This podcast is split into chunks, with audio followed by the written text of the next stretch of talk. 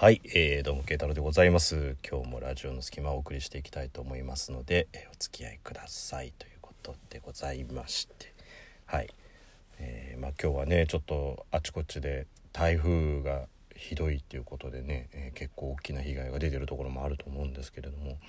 でまあね台風が来てるっていうことでねあのまあ、外にも出られなかったりとか、まあ、出れる状況じゃなかったりとかもすると思うんですけど読書とかされてる方もねちょっといると思うので、まあ、今日はちょっとそんなことにまつわったお話をさせていただこうかなと思うんですけど読書ってまあ当然のことながら読むわけじゃないですか紙に書いてある文字を読むわけじゃないですか。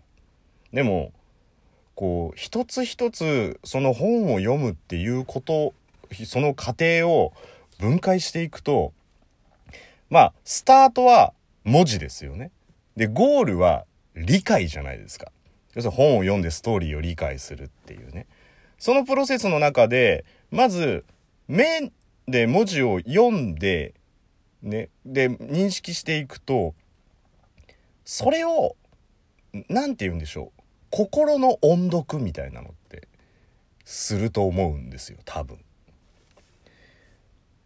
それ目で見たまんまをこう脳みそに行くというよりそのなんかキャラだったり情景だったりっていうのを目で読みつつ心の声で読んでるっていうねがすごいちょっと感じるんですよ。ってことはまあ最終的に音読するわけですよ。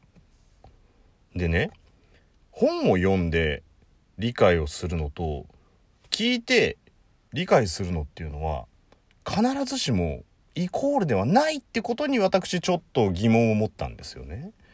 例えばこれちょっと正確に理解をしてくださいこのストーリー。今呼びますよ。例えばですよ。もう俺のそばを離れるな。彼はそう言うと背中からそっと抱きしめたそして彼女の手を取りその指一本一本触れる。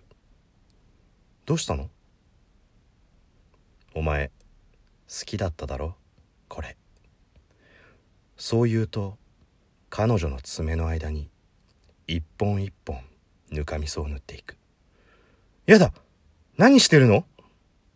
そう言うと彼女はそっと爪の匂いを嗅ぐ。ぬかみそ？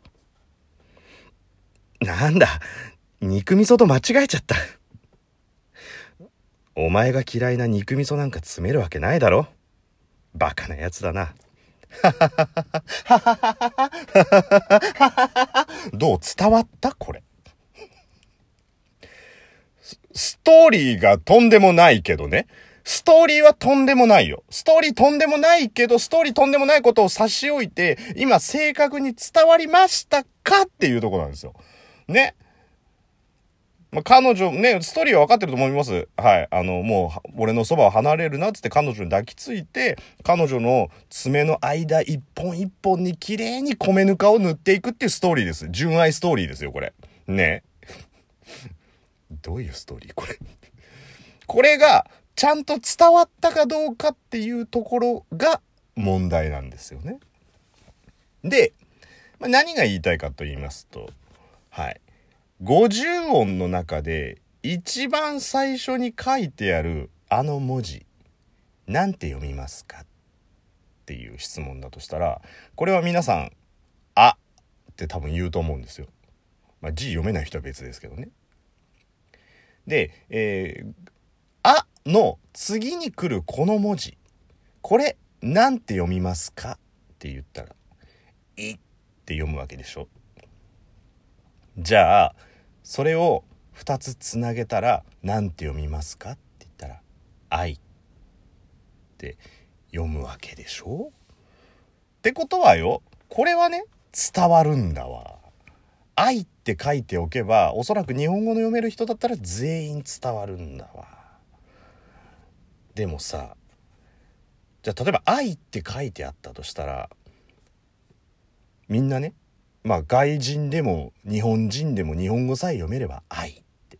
まあそれはラブっていう意味の愛なのかどうかっていう意味はねこうちょっと置いといてなんですけどまあ愛って。そこに、クエスチョンマークつくじゃない。そうすると、あいってなるでしょ？で、そこに記号をつけると、あいってなるわけじゃん。ね。で、あいなのか、あいなのか、で、その、なんだろう。なぜ、そのクエスチョンマークについては、ニュアンスなんだっていうとこなんですよね。その、わかります？言いたいこと。あと、いはどう考えたって、あい、あい、あい、あい、あいってどうやったって愛だけど、そこに、ハテナをつけることによって、愛、愛？愛って、ニュアンス変わっちゃうじゃん。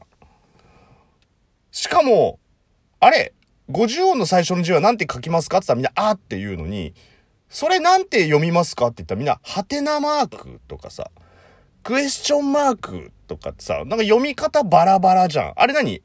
あの、ハテナマークが音読みで、クエスチョンマークがもしかしたら訓読みなのかな？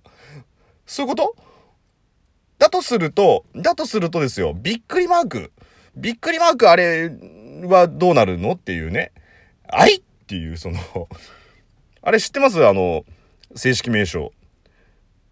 エクスクラメーションって言うんですよ、あれ。エクスクラメーションって。あれなんでエクスクラメーションって言うかっていうと、あのびっくりマークのあのびっくりのビューンっていう棒、あれ実は、あれ魔法の杖から来てるんですよ、もともと由来が。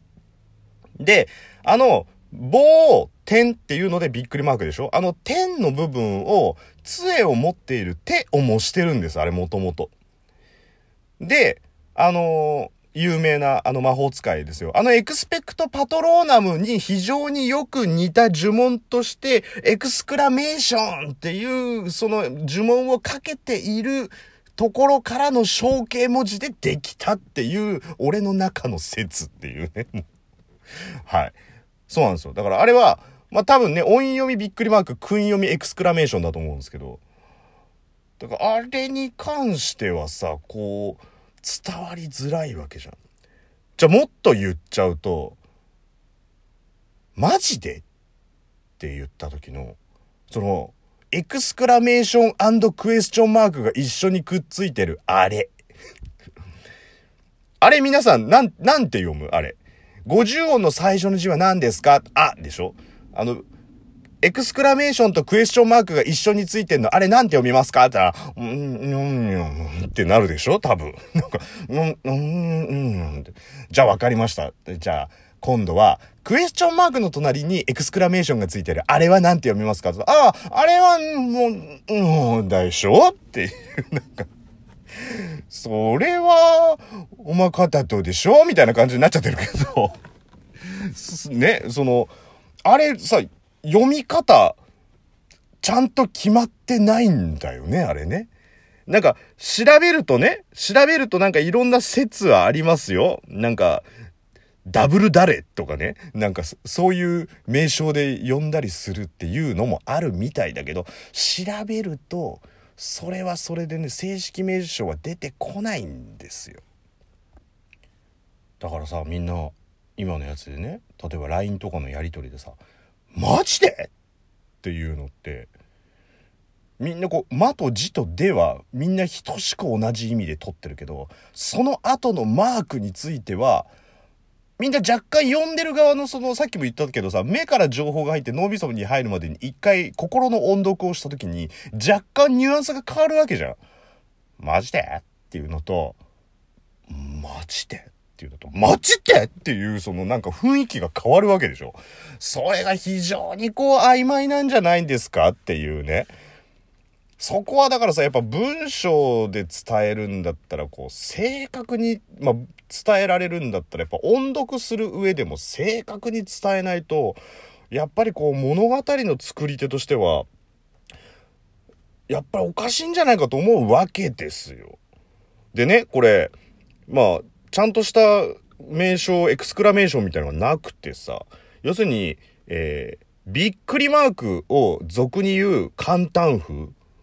で、クエスチョンマークを疑問符っていう名前がついてるから、くっついたやつは、えー、簡単疑問符だっていう風になるわけですよ。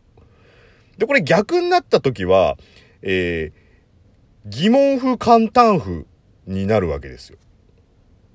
だとしたらもうさ、便宜上こう呼ぶしかないわけじゃん。だからもうこれ、先ほどの、あの例のね、すごい大ヒットしたあの恋愛小説の一節を、ちゃんと朗読してちゃんと理解してくださいっていうところで代用しますと、もう俺のそばを離れるな、簡単風。彼はそう言うと、背中からそっと抱きしめた。そして彼女の手を取り、その指一本一本触れる。どうしたの疑問符。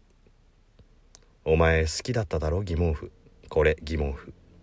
そう言うと彼女の爪の間に一本一本ぬかみそを詰めていく。嫌だ簡単符。何してるの簡単符疑問符。そう言うと彼女はそっと爪の匂いを嗅ぐ。ぬかみそ疑問符簡単符。なんだ、肉味噌と間違えちゃった。お前が嫌いな肉味噌なんか詰めるわけないだろ疑問符。バカなやつだな、簡単風。どうですかこれ。完全に皆さんの中に入ったんじゃないですかこれ。これそのまま文章に書いてくださいって言ったら皆さん完璧に書けるっていうところで。どうでしょうこれ。皆さん今後もですよ。これ LINE とかで来たら、マジで疑問符簡単符っていう風に読むようにすれば、正しく読むようにできるっていうことでね、えー、今回疑問符と簡単符について、え、お送りしましたということで、えー、久々にドヘリクツの回でしたということで、慶太郎でございました。